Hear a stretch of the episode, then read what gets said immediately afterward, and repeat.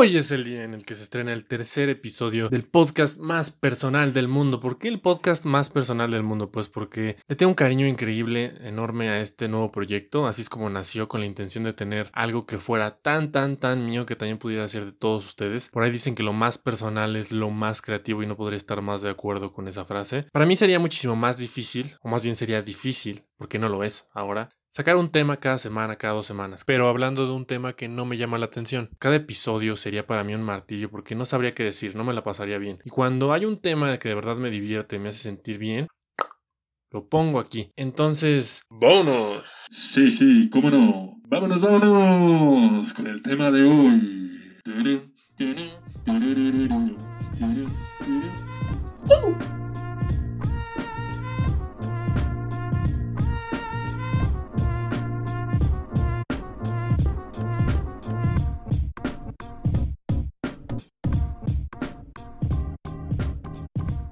Parecer nos faltan unos cuantos meses para podernos salir a los antros y a los bares, así que vayan pensando cómo se van a entretener los viernes en la noche de ahora en adelante. Y vamos a empezar con el tema que les quiero platicar el día de hoy. Yo quiero hacerles una pequeña introducción acerca de mí, de lo que el enfoque que le doy a las cosas debido a la carrera que yo estudié. Yo estudié la carrera de administración o la carrera de administración de empresas, no la carrera de administración de negocios, estudié la carrera de administración a secas. ¿Por qué administración a secas? En mi universidad le pusieron, le quitaron más bien la parte de empresas para meter en la mentalidad de las personas la conciencia de los tres grandes sectores, el privado, el social y el gobierno. Aquí nosotros la intención es poder aportar en cualquiera de los tres. No vamos a hablar de mi carrera, mi intención, como les digo, es darles una idea de cómo es que voy a llevar el tema de hoy. Esta carrera de administración sí es muy popular, es muy criticada por cuestiones que quizá ya te imagines, pero si algo creo que tenemos en particular, al menos en mi, al menos en mi universidad, es un enfoque social, ético y de servicio. Sí, por supuesto, como no, lo cual va a guiar, como les digo, el tema de hoy. Ahora sí, mucha pinche introducción, vamos a meternos en el tema porque no me puedo pasar de los 15 minutos porque si no me corren. A ver, el título del podcast, la decadencia en la calidad de vida de las personas que administras. ¿A, ¿A qué me refiero con esto? Muchas personas, muchos profesionales y otros no tan profesionales, tienen la fortuna de alcanzar un puesto gerencial dentro de las empresas, lo cual conlleva la dirección de distintas personas que cumplen variadas funciones operativas, las cuales usualmente son mal pagadas, lo cual desemboca en distintos problemas en la vida de la gente que las lleva a cabo. Ahora, en lo personal, me he encontrado con casos de gente, incluso gente cercana, que ha sufrido una decadencia en su desarrollo social, económico y psicológico, y me urge la neta hablar de eso. Personas que sufren el síndrome del burnout, o como se pronuncie, o el de quemarse en el trabajo. Para quien no sepa en qué consiste este amiguito les voy a leer la definición del primer resultado que me salió en internet, el cual dice, consiste en un estado de agotamiento físico, mental y emocional causado por el cansancio psíquico o estrés que surge de la relación con otras personas en un dificultoso clima laboral.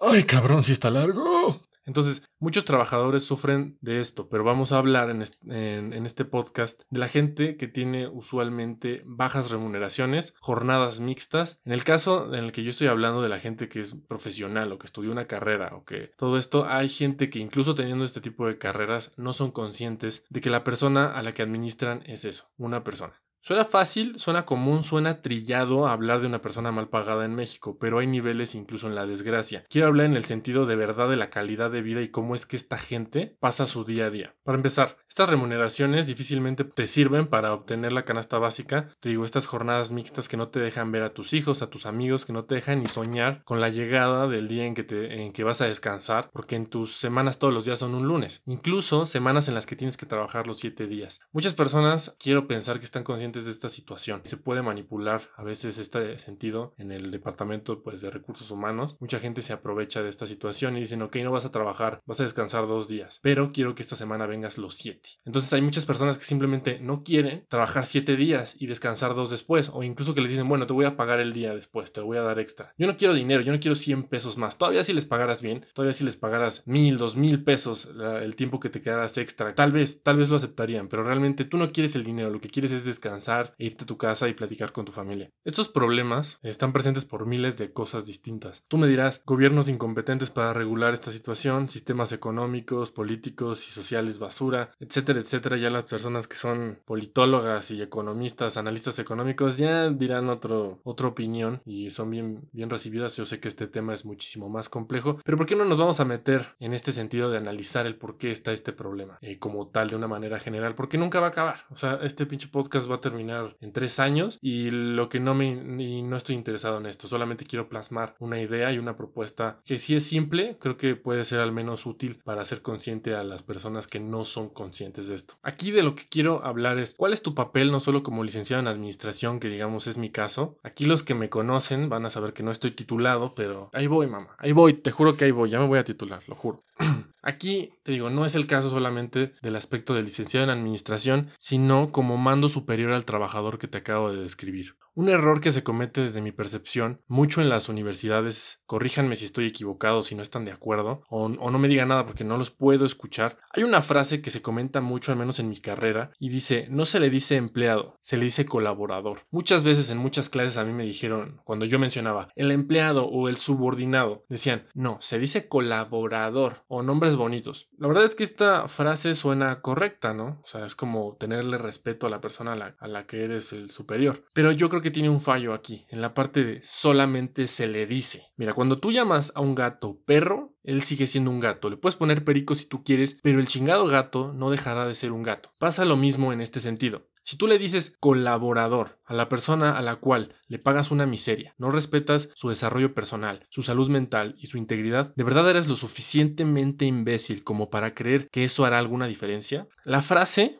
yo creo que debería de ser absorbida en ese caso por el estudiante como no es un empleado, es un colaborador. No solamente le digas, trátalo como tal. Vamos a poner un pequeño ejemplo. La gente que se va a Estados Unidos, que va a recoger, no sé, papas, no le importa si le llaman el pendejo de las papas, mientras le paguen lo suficiente como para pagar su casa, darle de comer a sus hijos, llevarlos a la escuela y tener el privilegio de no tener que elegir entre una ida al cine y un kilo de huevo para, de huevo para comer en la semana. Si tú como gerente como mando medio o alto en una empresa no estás, aunque sea mínimamente consciente de esto, deberías pensar dos veces lo que estás haciendo. A ver, yo sé que no le puedes pagar muchísimo dinero, o sea, la situación no está como para, ok, vamos a subir el, sueldo a todos, vamos a imprimir más billetes. No digo que de ahora en adelante acabes con el sistema y nos salves a todos del mal, porque está claro que no puedes y no tendrías por qué. Realmente tenemos que estar conscientes que, bueno, la vida no es tan fácil. Pero sí tienes que estar consciente que administrar a la gente no es administrar cajas de Choco Crispis. Ahora, como tú no les puedes pagar, no les puedes ofrecer quizá el, el, empleo, el sueldo que les dan quizá en Estados Unidos. Ok, entonces vamos a centrarnos al menos en tu papel, cómo puedes hacerlo bien. No les vas a subir el sueldo, pero mínimo respétalos. Esta situación está presente en muchos lugares, pero quizá yo estoy un poquito más consciente en el sentido de ciertas empresas comerciales como Walmart o Chedraui e infinidad de otras similares, tienen a gente con una especialización impresionante en lo que hacen, saben cosas por las cuales yo pienso tomar diplomados, pero su único pecado fue que ese conocimiento fuera empírico que no tengan una preparación universitaria. Y bueno, ¿de quién es la culpa de eso? Repito, no nos vamos a meter en ese tema. Estas empresas tienen la típica mano de obra barata, la cual destruyen psicológicamente hasta que las convencen de que estar ahí está bien, de que ese es su lugar y que incluso son afortunados de tener ese empleo. O sea, hazme el chingado favor. Ahora quiero pensar que el problema ya está planteado. Mi intención con esto ya está planteada. El enojo ya lo traigo y el dedo en el culo ya lo tengo bien atorado. Ahora, hay que dar una propuesta, ¿no? Yo vine a gusto aquí criticando al sistema, en mi casita, tranquilo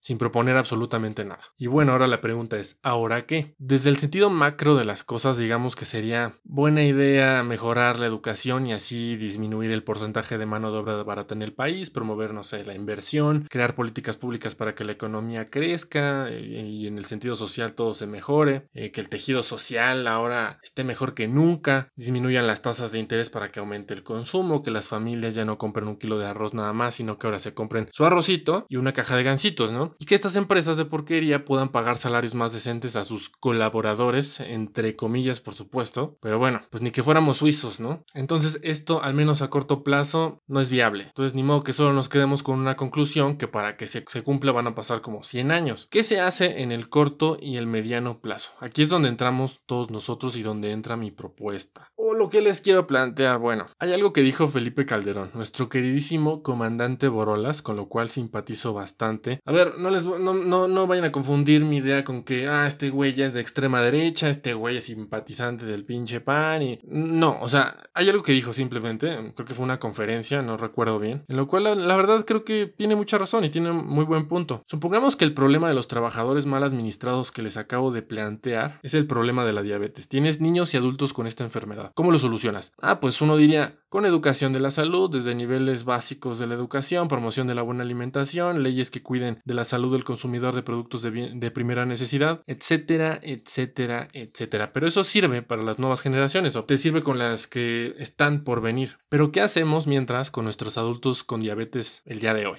He ahí la importancia de una solución a corto y mediano plazo. Entonces, tienes tú como profesionista, como gerente, como intelectual, como administrador, como universitario, como alguien que administra gente o que va a administrar gente, ser esa persona que es consciente de lo complejo que puede ser tu empleado, de que detrás de él hay quizá incluso familias enteras. Hay un hijo que no puede ver a su papá porque vive en un lunes eterno, una mujer que ya no puede ir a tomarse un café con sus amigas, a fin de cuentas un ser humano. Y si estás consciente de esta idea, yo creo que es suficiente y serás capaz sin ningún problema de encontrar en qué puedes mejorar tú como individuo y qué puedes proponer o realizar dentro de tus posibilidades para mejorar la calidad de vida de las personas que trabajan contigo. Y bueno, yo ya y bueno, yo no, y bueno, yo no, 3 2. Y bueno, yo ya no me enrollo más porque si no nos vamos, le vamos a echar más pinche salsa a este desmadre y la verdad es que ya me cansé de hablar. Entonces, gracias amigos, eso es todo por el día de hoy. Recuerden seguir el podcast más personal del mundo en Instagram como J Arturo Podcast, suscribirse en YouTube a J Arturo Podcast y nos vemos la próxima vez que se me ocurra algo que decir.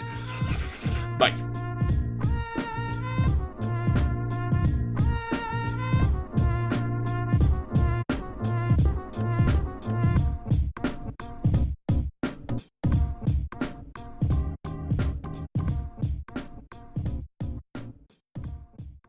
Vámonos, vámonos.